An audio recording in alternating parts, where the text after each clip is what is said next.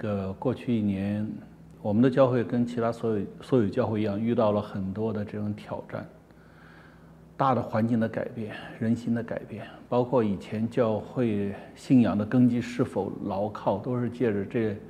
过去这两年的疫情都显明了出来。那么我们呢，在过去一年多的时间里面，在疫情里面呢，为了面对疫情，也是呢，为了教会一些的更新。所以我们做了几件事情。疫情呢，使大家呢都封闭在家，出不去。那么我们呢所做的呢，就是让大家能够参与宣教。呃，虽然人因着疫情被限制住了，但是我们的心，特别是在国度方面的心，不能被限制住。所以借着宣教呢，把一些的宣教的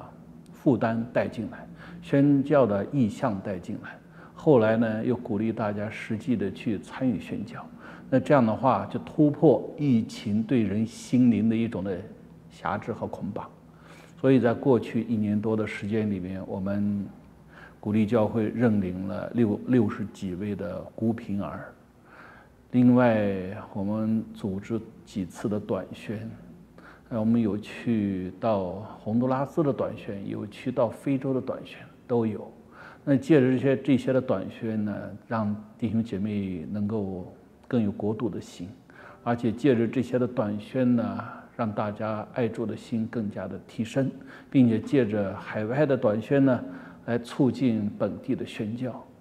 所以这个我们不断的在宣教上面，在过去一年多的时间里面，不断的鼓励，并且呢增加这方面的投入。教会把百分之三十五的奉献拿出来来做宣教经费，而且我发现弟兄姐妹都非常的认可，认可我们需要更多的投入在宣教里面。所以呢，虽然疫情给教会带来了环境上的挑战，但是教会奉献呢却增加了很多，而且一年多的时间，我们也看到了我们在多伦多看到了一个地区。对福音的需要，所以我们在过去的一年多，在这个地方呢组织查经，组织这个传福音。经过一年多的预备，我们在今年的九月初就在那个地方建立了新的堂，开了新的堂。这个新的堂开了以后呢，很受神的祝福。现在虽然呢刚刚两个月，但是呢，我们这边呢有十几位的弟兄姐妹都委身在其中，当地也有二三十位的弟兄姐妹也委身在其中，大家都是。同心合意的在兴旺福音，每次的聚会都是充满了欢喜快乐，所以看到这个虽然刚刚成立一个堂，但是这个堂的发展呢，让人感觉到非常的欢欣鼓舞。所以这个呢，就是在过去疫情期间呢，我们在宣教上面在拓展；另外一个在职堂上面在拓展；还有一个呢，疫情期间借着疫情，我们开始让教会转型。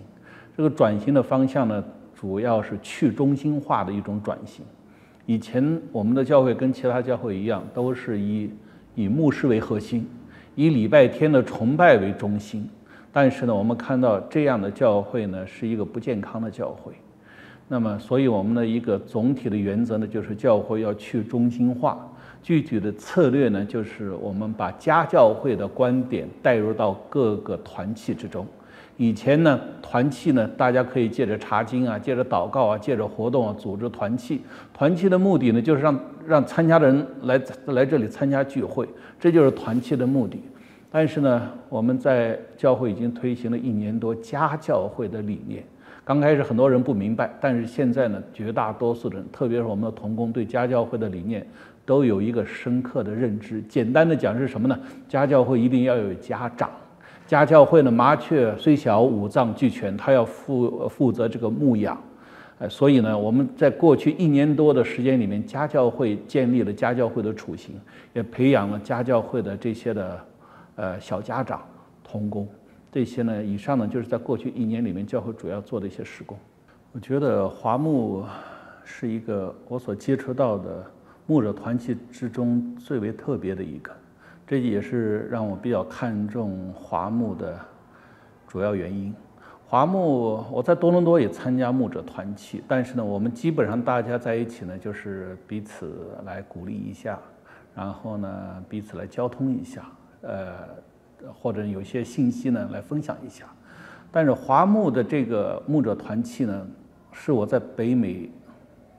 所见到的唯一一家，唯一的一家。它有几几个功能是其他的团体不能没有的。第一个呢，它可以把起码可以把北美和中国大陆的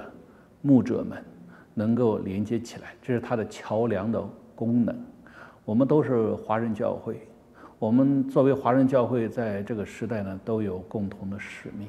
虽然地区不一样，但是呢，它这个事工的相通性，哎，前瞻性有很大方面是雷同的。所以呢，华人牧者团契可以让